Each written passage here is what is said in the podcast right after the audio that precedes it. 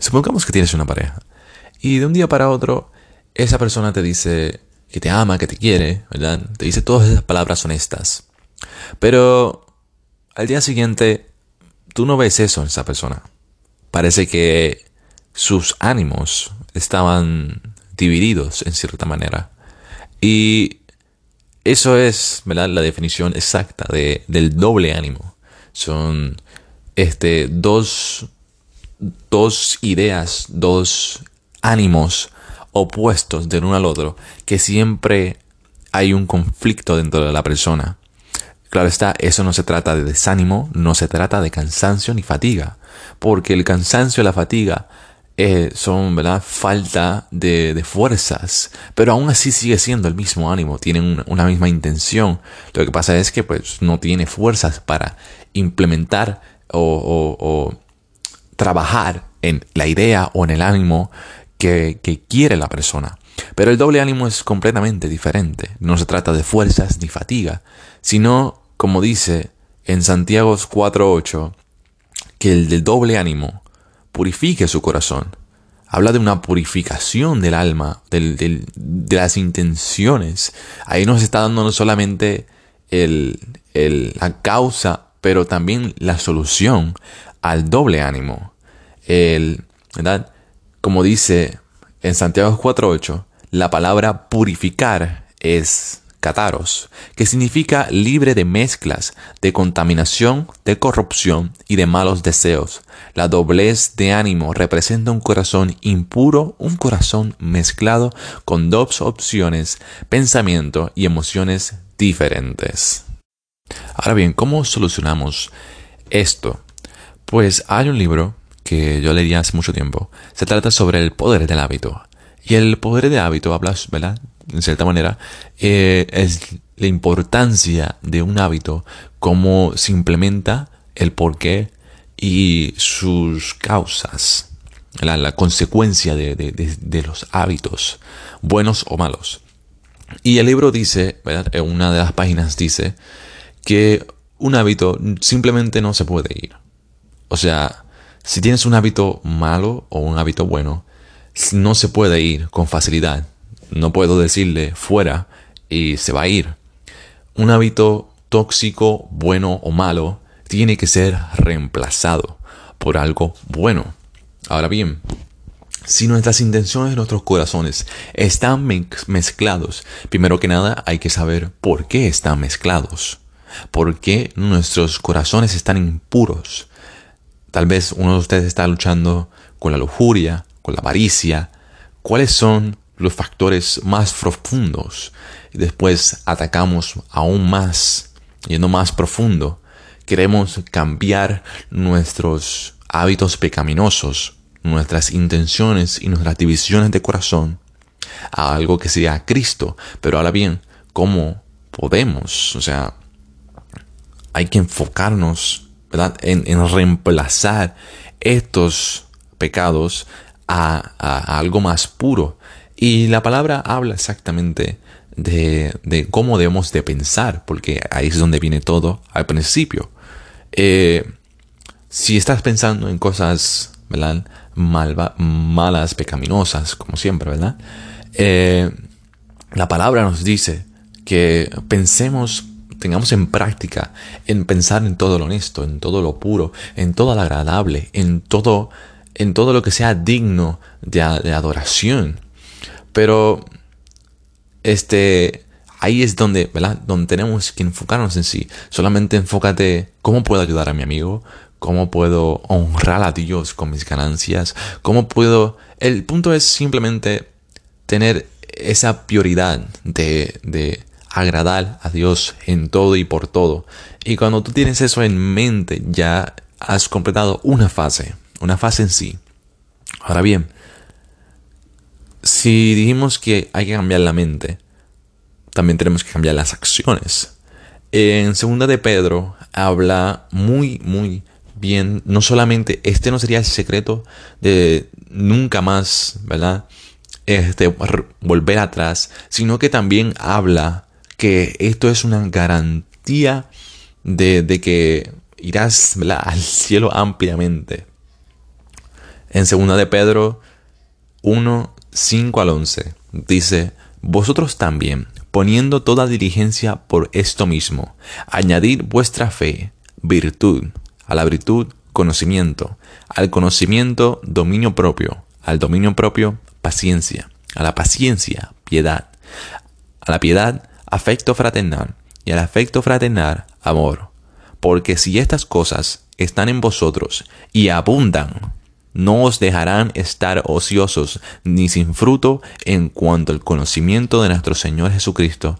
Pero el que no tiene estas cosas tiene la vista muy corta, es ciego, habiendo olvidado la purificación de sus antiguos pecados. Por lo cual, hermanos, tanto más procurad hacer firme vuestra vocación y elección, porque haciendo estas cosas no caeréis jamás.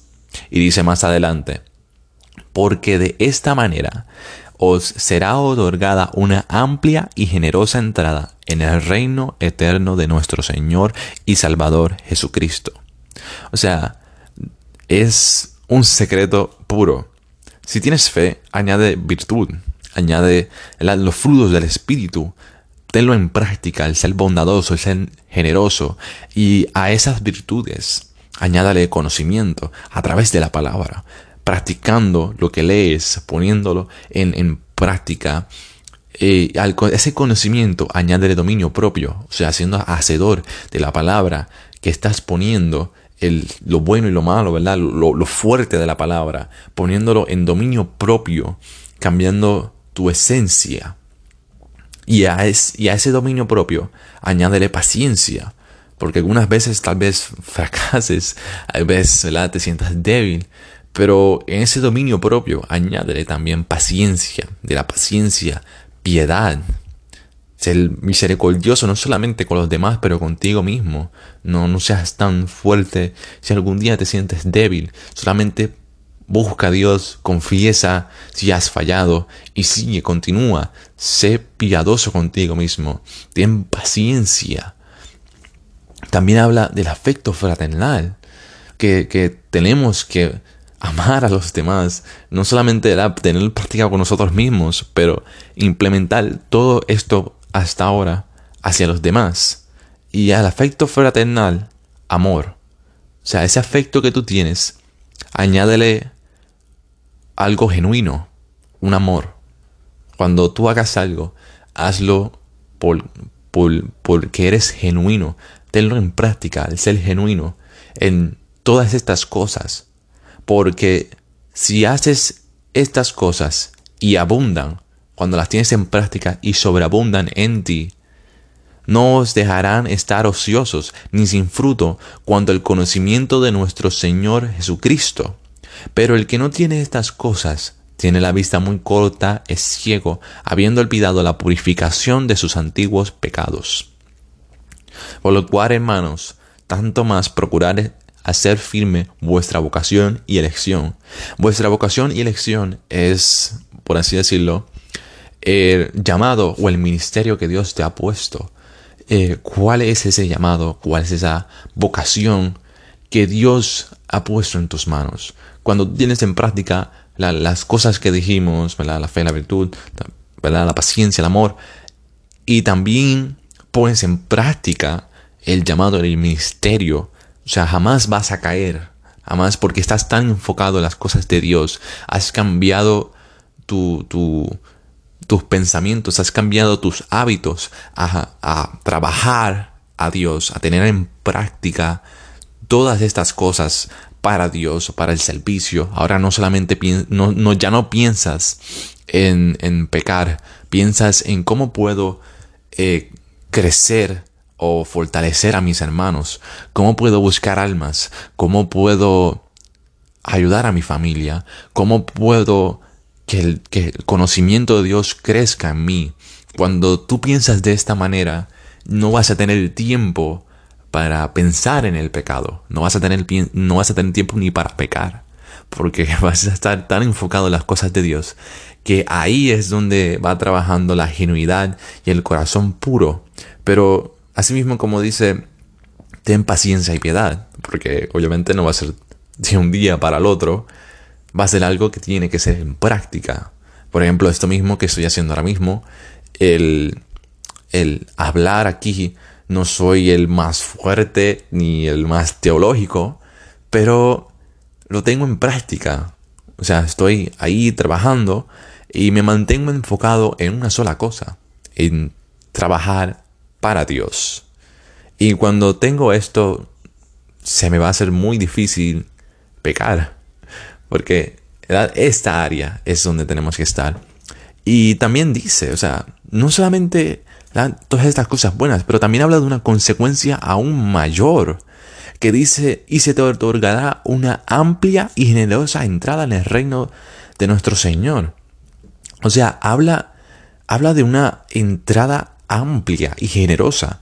O sea, para tenerlo en, en, retrospectiva, e, esa, esa, amplia y generosa entrada habla de la misma puerta que Jesús una vez dijo que es una puerta estrecha, una puerta difícil de entrar.